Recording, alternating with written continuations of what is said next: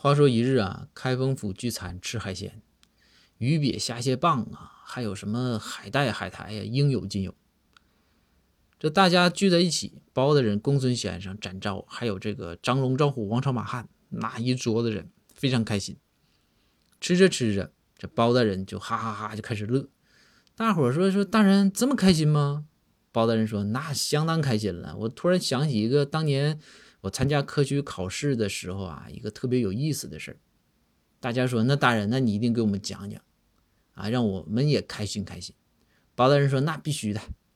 包大人就说说当年我们参加科举考试的时候啊，说为了防止作弊，那每个人都是一个小单间儿，同时啊，就每个人单间写的都不是自己的名字，都是用代号代。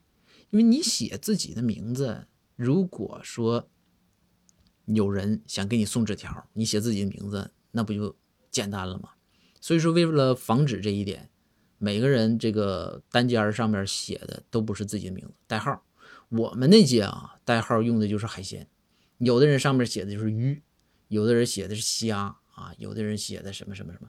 当年我记着我那个单间上面写的是棒，就是象拔蚌的蚌。然后呢，这个你说考试吧，总有那些不会的。我那隔壁那大哥就不太会，他吧总是从单间伸出脖子想抄我的。但你说都挺严的，看一次、两次、三次，第四次可能是这伸脖子伸次数有点多了，这考官就怒了，就把他给提了出来了。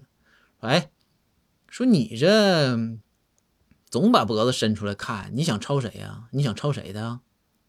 咋的？考试就想抄啊？然后他就不承认，嘴硬，就说我这我没抄，怎么怎么样？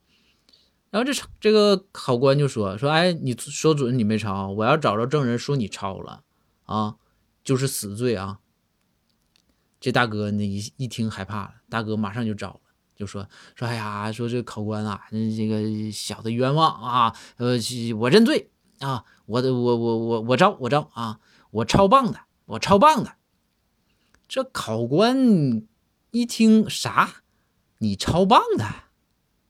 哎呀，你还挺牛啊！看这样啊，行吧，这样十年之内啊，不许参加科举考试。